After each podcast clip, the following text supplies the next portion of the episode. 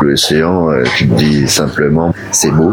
Tu peux rester des heures à regarder l'océan. euh, C'est quelque chose de majestueux. Ça change tout le temps. C'est un tableau vivant.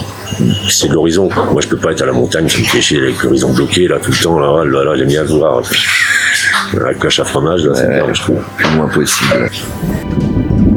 Rencontre avec Chien Noir sur l'île de Groix. Aujourd'hui, Cédric et Pierrot nous embarquent au parc à Bout, un incroyable terrain de jeu inventé et développé sur cette île au large de l'Orient. Attablé à l'ombre des pins, entouré de familles qui sautent sur les filets suspendus dans les arbres, rythmé par les cris d'enfants enjoués, on découvre les origines du projet, la vie sur le caillou et les conséquences du tourisme sur l'île. Écoutons. Alors moi, euh, c'est Cédric, je suis le patron de la boîte. Et moi, c'est Pierrot. Je suis le second. euh, On a monté ça il y a 12 ans. Ça fait euh, depuis 2008 que je bosse avec Cédric. J'ai fait 30 ans dans la voile et comme euh, gréeur matelotteur. Et puis après, euh, j'ai arrêté la voile pour faire le parc à. J'étais hard rocker à la base quand j'ai commencé avec Chien Noir. Et puis j'ai commencé à bosser avec Cédric, j'avais 23 ans. Donc voilà, c'était mon premier boulot sérieux, on va dire. Moi, je viens euh, de Malakoff, région parisienne. Mes parents venaient là euh, depuis que je suis né. Et à 16 ans, je suis venu habiter là. Et moi, mes, mes parents se sont installés dans les années 70. Je suis né euh, à Lorient, puis je suis venu ici quand j'avais trois jours. J'ai grandi sur le Caillou, et puis euh, je connais bien tout le ici. Euh, j'étais un super cancre et j'étais passionné par les bateaux parce que j'avais commencé ici à Jeunesse et Marine. À 17 ans, je traversais l'Atlantique et puis après, j'ai pas arrêté. Moi, ouais, je viens pas trop du milieu de la voile. Moi, j'ai appris vraiment le boulot de matelotage euh, dans les arbres. hein. Euh, Le milieu euh, de la course, tout ça me plaît bien aussi. C'est un milieu euh, assez passionnant. Et puis, euh, moi, je suis plus euh, un marin d'arbres, on va dire. Créeur d'arbres. Créeur d'arbres, ouais. Sur les multicoques, on a des grands filets. Nous, on passait notre temps à jouer dessus. Dès dès qu'il y avait des gamins, euh, ils venaient jouer là-dessus. Et, et puis, du coup, bah, j'en ai fait pour mes filles. euh, puis ça rigolait bien. Et puis, de machin en machin. euh, après, on avait été invité euh, au Festival du Vent à, Calvi, euh, en tant que marin. J'aurais fait une énorme baleine en filet et, euh, et ça marchait du feu de Dieu. Puis à un moment, la course, ça m'a cassé les couilles, j'en avais marre, des... c'était plus la même course que j'avais connue. Quand je travaillais, on a été trois sur un bateau, euh, il y avait le skipper, euh, deux botniggers, puis on faisait les bateaux, on n'avait pas de tralala, quoi. il n'y avait pas d'attaché de presse, il n'y avait pas de machin, et on était en direct avec le skipper, s'il y avait un problème, c'était avec lui qu'on voyait, on n'avait pas de réunion à la con, des machins, puis pas d'uniforme, rien, c'était plus des aventuriers, c'était plus rigolo, quoi. c'était vraiment ce qui me plaisait moi. Pas du tout, j'ai un caractère un peu un peu spécial, on va dire. Donc euh, envoyé chier les, les machins, les journalistes, des trucs comme ça. Alors c'est quoi Parc à Bout C'est un parc de marins, nous c'est ce qu'on dit. euh, on nous fait toujours chier avec en disant ouais mais c'est de l'acrobranche. Je dis ben non putain l'acrobranche c'est des trucs de montagnards là où ils sont toujours attachés, euh, toujours euh, accrochés à leur truc avec des, parcours à faire. Nous c'est des grands filets. T'es libre là-dessus, tu fais ce que tu veux, tu sautes, tu rebondis, tu fabriques ton jeu toi-même, t'as pas de trajet à faire. Puis, chez les marins, ils sont toujours euh, plus euh, à l'apéro euh, dans une baie que, à un bout d'une ficelle, là toujours en tension à risquer leur vie. On utilise beaucoup de cordages en polyester euh, qui viennent de Mayenne avec une corderie avec laquelle Cédric travaille depuis 30 ans. En fait, on assemble différents types de filets pour créer les modules euh, des parcs à voûtes, les passerelles, les échelles de cordes. Donc, euh, on travaille avec pas mal de matières différentes. On a essentiellement deux types de filets. Un filet sans nœud qui nous sert pour faire les grands modules et un filet à nœud que là où on se fournit chez les marins pêcheurs pour faire des passerelles. Tout le savoir-faire de Chien Noir, c'est assembler tout ça et puis de les installer euh, dans les arbres avec des techniques bien spécifiques. Et c'est pour qui Des enfants qui ont envie de jouer, quoi. Ouais, des Ouais, c'est pour enfants, rebondir, ouais, c'est pour. euh, les enfants, les adultes, euh, que petits et grands, euh, ils trouvent leur compte. hein. C'est très très famille. Hein. Toute la famille peut s'amuser euh, ensemble. Ça crée vraiment un lien, un jeu euh, avec les parents, les enfants. Après, les, les enfants s'amusent bien entre eux aussi, mais c'est très sportif. aussi comme truc. Hein. Donc c'est sûr que tu fais deux heures de parc à bout, tu as fait ton sport là pour la journée. Il y a même les grands-parents qui viennent, tout le monde peut monter à bord. Même des gens qui ont le vertige, eh ben, ils peuvent monter parce qu'au début ils ont un peu peur, mais en fait tu es vachement protégé avec ce truc-là. De toute façon, le premier jeu que tu te fais, que toi, quand tu es chez toi, c'est de sauter sur ton matelas. Puis on t'a jamais le droit. Donc là, on s'est dit, on va en faire un énorme, on peut sauter à 50 en même temps. Et on ne dira rien. Fais attention au sommier. Puis euh, j'ajouterais qu'on accueille aussi des groupes d'handicapés. Le parc à bout est accessible à vraiment à tout type de handicap. On a eu des groupes d'aveugles. Ça leur crée des sensations assez incroyables. On a fait quelques prototypes de modules accessibles aux fauteuils roulants aussi sur certains parcs. Et là, on a un projet en Corée là qui va se faire euh, en fin d'année. C'est un parc euh, vraiment dédié aux personnes euh, avec tout type de handicap. Comment ça s'est développé? Bah écoute, c'est le bouche à oreille parce que nous on est super mauvais en, com. En fait, c'est surtout l'Angleterre, on en a fait au Pays de Galles là dans une mine et celui-là nous a ouvert vraiment plein de portes parce que c'est un endroit hyper touristique et tous les Chinois et Japonais et Américains, enfin, le monde entier vont dans ce truc-là.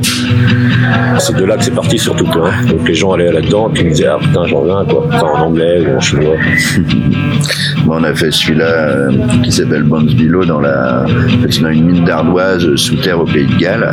là on a rempli une ancienne chambre d'extraction avec cinq niveaux de filets, des passerelles, des toboggans. Euh, c'est vraiment un projet unique. Donc on a fait ça en partenariat avec une, une entreprise anglaise qui nous a fait tous les accroches euh, dans la roche et tout. Et bah, ce truc-là en fait nous a vraiment ouvert les portes de l'international parce que suite à ça, bah, on a eu euh, l'aéroport de Singapour qui nous a contactés euh, pour faire un parc à dans l'aéroport. On a eu des contacts au Japon. On travaille beaucoup avec la Corée du Sud euh, aussi maintenant. Ça nous a vraiment boosté pour aller plus loin. Et on commence à en avoir pas mal en Asie là. Et puis après on verra sur les développements futurs si si on peut aller, je sais pas, en Amérique du Sud, Amérique du Nord. On a déjà quelques quelques contacts. Bon, ça s'est pas encore fait encore, mais on aimerait développer ça euh, vraiment sur d'autres endroits. In the world, c'est l'anglais. Eric parle très bien anglais. Ouais, couramment. Parc à bout, c'est toujours dans des arbres? Non, non, non, non, parce que euh, on fait bah, tu l'aéroport euh, de Singapour. Euh, si, hein, tu me diras, il y a plein d'arbres dedans, mais. Ouais, c'est artificiel.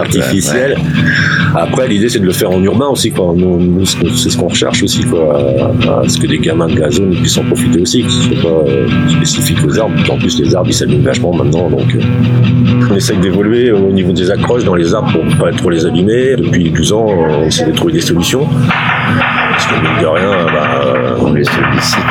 On les sollicite quand même. Et puis, euh, euh, il a fermé sa gueule, lui, de Dieu. Et euh, il fait du morse. Et on cherche des trucs. Là, on est sur un cordage là, qui est biodégradable. On a mis donc de maïs. C'est un voisillon qui met ça au coin et on est avec lui à fond. On essaye de trouver des solutions, quoi, mais bon, ça reste quand même. Euh, c'est du plastique qu'on met dans les arbres quand même, pour l'instant. Justement, on est parti sur, sur le poteau, quoi.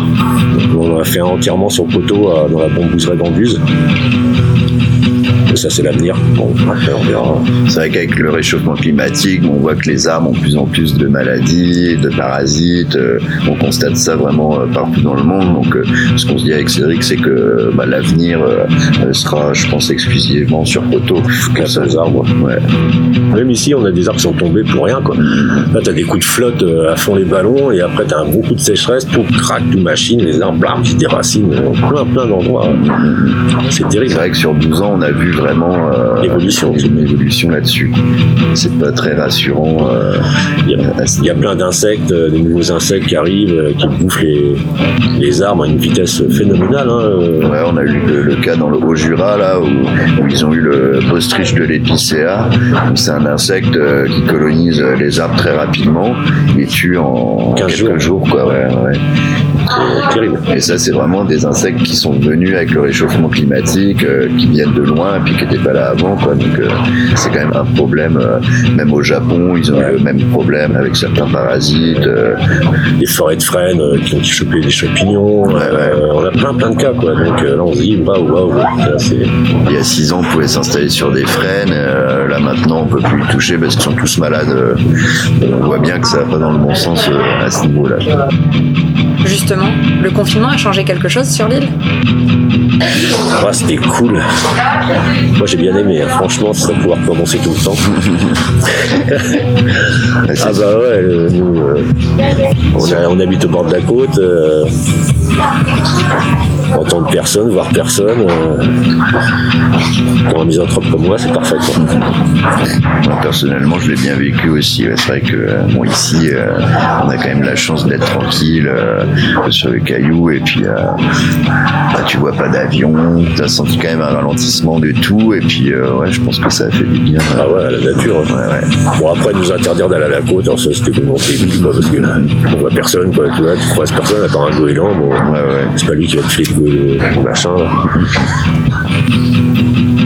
Non, c'est bien, moi, j'ai bien aimé. Ouais, puis tu voyais dans certains endroits bah, les animaux qui revenaient, Ah ouais, euh, tout c'est ça en ville, euh, plus d'insectes. Là-dessus, c'était Ah ouais, une bonne chose. j'ai vu euh, une reconnaissance énorme de cormorans. On n'a jamais vu autant euh, sur l'île. C'est incroyable ce qu'il y a. Il y a une raison. À refaire. Ouais, ouais, mais sur plusieurs années. Et après le confinement Ça, dès que ça, ils ont hein, ouais, ouais, ouais, ça y est, c'était reparti. ouais. Putain, j'ai un Allez. 54 qui tire un gros Zodiac et un scooter des mers. Pollue partout, ils sont partout, t'as une crise de tranquille, t'as toujours une merde de Zodiac, un scooter qui passe à fond les ballons. euh, L'été, c'est abominable. On a quelques criques euh, avant qui étaient vraiment peinards euh, sur l'île. Et là, petit pas, c'est blindé de Zodiac. Ils sont pas à la distance réglementaire du bord. Donc ça, c'est vraiment une plaie. Les scooters des mers, bah, t'es tranquille dans le milieu de l'île, tu les entends. Ça fait une sacrée pollution sonore. Une saloperie. On n'est pas très fan de scooters des mers. Les Zodiac, les bateaux à moteur, ils font chier. Les putains de touristes. eux. Oh non, c'est pas ça qu'il fallait dire, faut pas le dire ça. De plus en plus. Ah non, mais ça, ça massacre tout, ça c'est terrible. C'est nul de dire ça quand tu vis un peu de ça, mais si c'est pour que ces coins-là, ils s'arrêtent de vivre euh, tout en septembre c'est pour ça que nous, euh, on cherche à faire travailler énormément de gens euh, sur l'île, hein, on est le plus gros employeur de l'île et on vit du tourisme, on n'en vit pas quoi. Enfin, Bah, c'est pas évident pour les jeunes de trouver du boulot sur Groix, de rester là vivre à l'année. Donc euh, c'est vrai que nous, euh, on fait vivre maintenant pas mal de familles euh, grâce au concept, parce qu'on a l'atelier de fabrication au Fort du Grognon, on a une équipe fixe euh, qui bosse là-bas, et puis après bon, on a trois quatre équipes euh, d'installateurs euh, qui sont mobiles, qui parcs à boules sur site. Donc au maximum, là en 2019, on a été 60 quand même si on compte l'équipe qui gère le parc à ici. C'est super pour l'île parce que sinon les jeunes bah, ils, ils vont ailleurs parce que c'est très compliqué de trouver un boulot euh, à l'année ici. On est fiers de ça justement de pouvoir euh, proposer des jobs euh, à pas mal de monde et puis de garder les jeunes sur l'île qui font des familles, qui amènent leurs gamins à l'école, tout ça. Donc c'est de moins en moins évident avec les putains de maisons secondaires là, qui rachètent tout là, les prix, c'est hallucinant quoi. Les prix des maisons, donc les jeunes peuvent plus se loger. C'est une plaie ce truc. Comment changer ça? Avec une vanne de long riff. Avec un fusil à longue portée. Je vois que ça. non, ils sont cons à bouffer du foin, donc euh, pff, rien faire contre ces mecs-là. C'est devenu euh, un truc euh, normal pour eux. Mais bon, sinon, à part ça, aussi, il y aurait plein de choses à faire, mais bon, c'est vaste. hein. Vous avez une anecdote à nous raconter?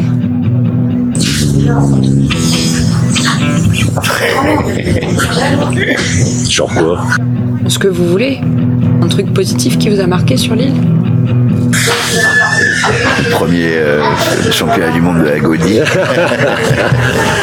C'était pas mal ça. Bon, bah ouais, c'était il y a combien de temps là je. Ouais, sais pas, 10 ans. Ouais, une dizaine d'années, ouais. ouais. Bah, c'est sûr que c'est un petit événement euh, sympa, quoi. Voilà, c'est bah, une belle façon de naviguer. quoi. Ça évite tous les moteurs de merde. Ouais. Être tranquille sur l'eau et d'avancer tout doucement à 5 nœuds. Pas faire de bruit. Pas faire de bruit. et regarder les poissons. Ouais. Comme sur la plupart des littoraux, à Groix, il y a un équilibre fragile entre intérêt économique du tourisme, durabilité et vie locale. Les records de fréquentation de cet été montrent pourquoi il est primordial de développer un tourisme plus durable, avec moins d'impact sur les communautés locales et sur les écosystèmes. Alors pour nos prochaines vacances, n'hésitons pas à penser hors du cadre, à troquer nos engins motorisés pour la force des bras et du vent, à profiter de la nature à la rame, en godille et à la voile, à découvrir le littoral en silence, pour s'extasier devant l'incroyable diversité de nos côtes dans le respect du vivant, de tout le vivant. La nature et les locaux vous remercieront. Merci d'avoir écouté cet épisode de Radio See the Future, le podcast où les relations humains-océans prennent toute la place. À bientôt sur sailinghirondelle.com pour une prochaine rencontre.